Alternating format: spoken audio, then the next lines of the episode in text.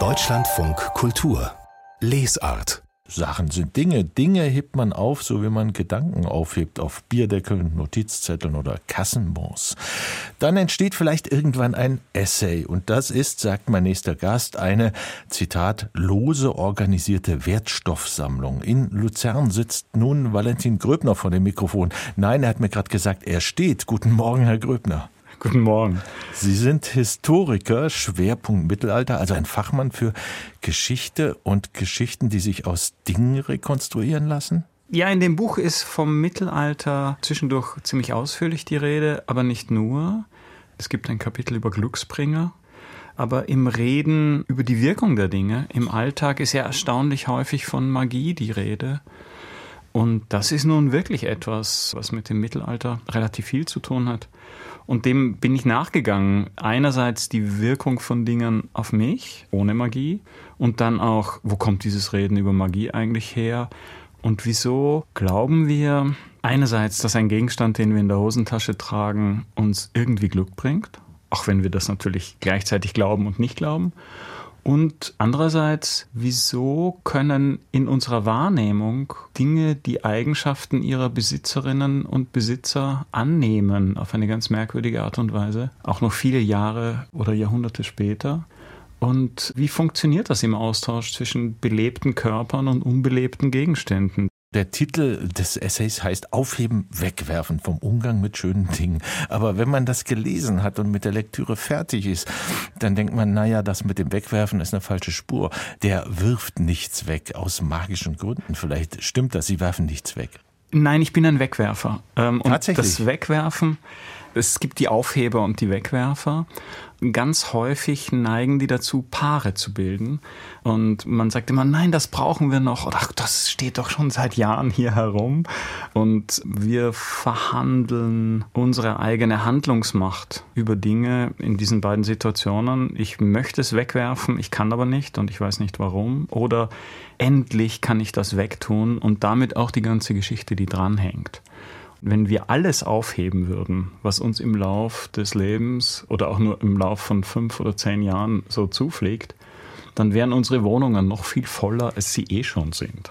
Da haben Sie mich aber auf eine ähm, falsche Spur gelockt. Also ich zitiere Sie mal. Ich bin ein Weichtier und deswegen brauche ich eine Schutzschale.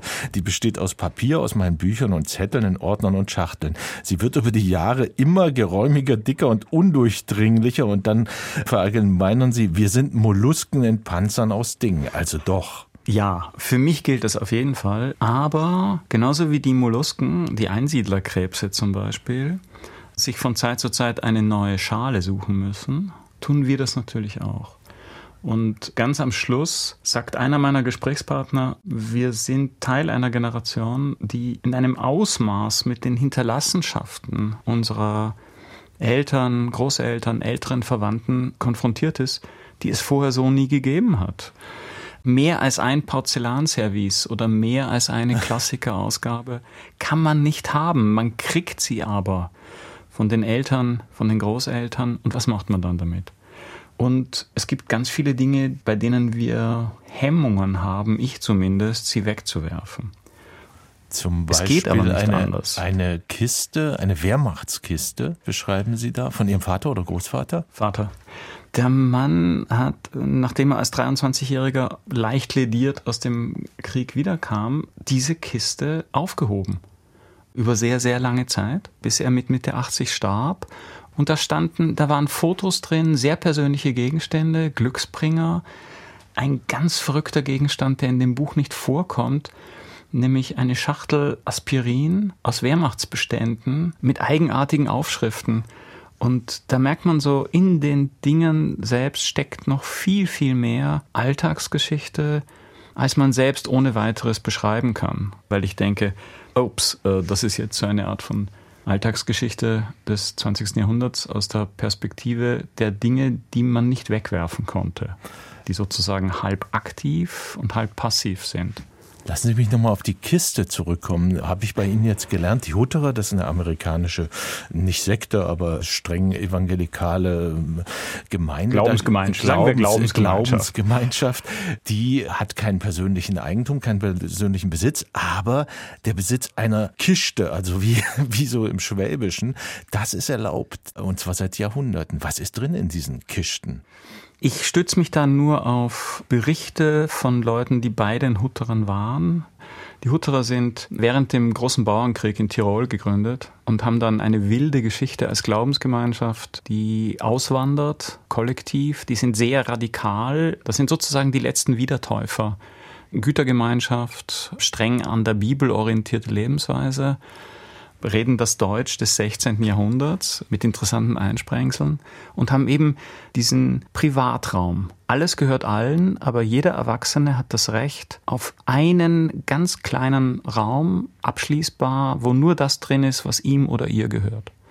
Und da sind dann ganz private Dinge drin, zum Teil Cowboystiefel, die bei den Hutterern sonst nicht gut angesehen sind, oder Filme, die auch verboten sind oder problematisch, weil das sehr, eine sehr strenge religiöse Glaubensgemeinschaft ist. Das heißt, es scheint so zu sein, dass jede und jeder von uns ein Privatestes hat, das an einen Gegenstand gebunden ist, dem eine bestimmte psychische Bedeutung zugeschrieben wird. Und das scheint übergreifend zu sein und als historisches Faktum relativ gut belegt. Nun haben Sie gerade gesagt, Sie haben auch äh, mit Leuten gesprochen, Sie haben Interviews geführt und es fällt auf und man wundert sich ein bisschen, woher kennt ein Medievist so viele reiche Kunstsammler und kommt in ihre Häuser hinein? Na, so viele kenne ich auch nicht. Ich kenne eigentlich nur zwei. mit denen habe ich keine Interviews gemacht. Es ist langweilig, wenn ein Buch nur von mir handelt. Ich bin nicht besonders interessant. Ich fand es viel interessanter, mit Männern und Frauen zu reden, deren Beruf es ist, sich mit schönen Dingen zu befassen. Eine Galeristin, eine Fotografin, ein Kunsthistoriker.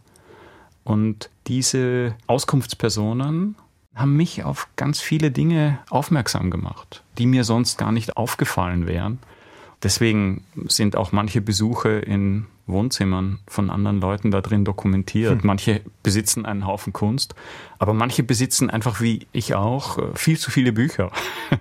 Ich glaube nicht, dass die Kunstsammler oder die besonders wohlhabend sind, grundsätzlich nach anderen Regeln funktionieren als Sie und ich und meine Arbeitskolleginnen und Kollegen. In Österreich sagt man, ein Reicher ist auch nur ein Armer mit Fügeld. Das entspricht, glaube ich, auch den Verhältnissen, dem psychischen auf jeden Fall. Sie beschreiben dann aber an einer Stelle äh, einen dieser Sammler, der sehr viel Geld und offensichtlich auch äh, umbauten Raum für seine Sammlung äh, da geschaffen hat. Und dann schreiben Sie, er war als Souverän das, was viele Souveräne der frühen Neuzeit ebenfalls ausgezeichnet hat, nämlich ausdauernd gekränkt.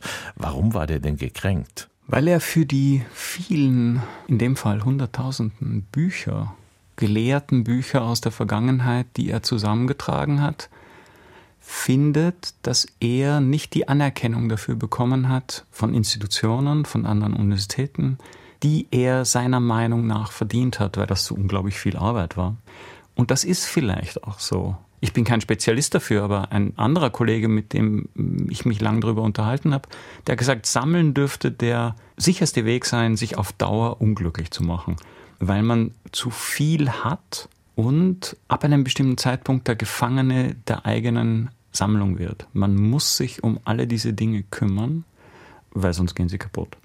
Schöne Dinge, sagen Sie, sind Freiheitsverluste. Sie machen künftige Entscheidungen schwieriger, weil man schon weiß, was Schönheit ist oder weil es einen Grenznutzen gibt. Das sagt nicht ich, sondern das sagt der kluge Jurist, mit dem ich mich auch unterhalten habe.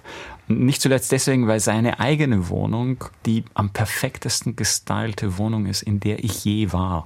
Die wird aber nicht beschrieben. Ich wollte nur einfach mit jemandem, der so ein Auge für schöne Gegenstände und ihre Kombination hat, mit dem wollte ich drüber reden. Und das war auch ein tolles Gespräch. Er sagt, schöne Dinge sind Freiheitsverluste und gleichzeitig umgibt er sich mit ihnen und sucht sie und wird von ihnen gefunden und ist ein bisschen hilflos gegenüber diesen Dingen.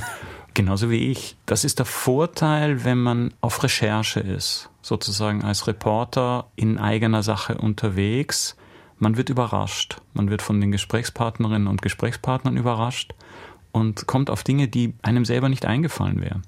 Man wird überrascht, auch in diesem Buch. Vielen Dank, Valentin Gröbner. Wir sprachen über Aufheben, Wegwerfen vom Umgang mit schönen Dingen. Konstanz University Press, 172 Seiten, 20 Euro. Ist das Buch eigentlich aufhebenswert, Herr Gröbner? Sprich, ist es schön? Ich habe es nur elektronisch gelesen. Eine Freundin hat mir gesagt, es hat ziemlich genau die Größe einer Tafel Schokolade, weil es ist ja nicht sehr dick und es ist in Zellophan überzogen und es ist eben nicht dunkel, sondern so mittelbraun. Man hat den Eindruck, hm, 55% Kakaoanteil mit Milch und ein bisschen Meersalz und ich war total geschmeichelt. Aber ich habe das Buch nicht entworfen, das hat der Verlag gemacht, äh, der dafür ein tolles Händchen hat. Ein schönes Objekt.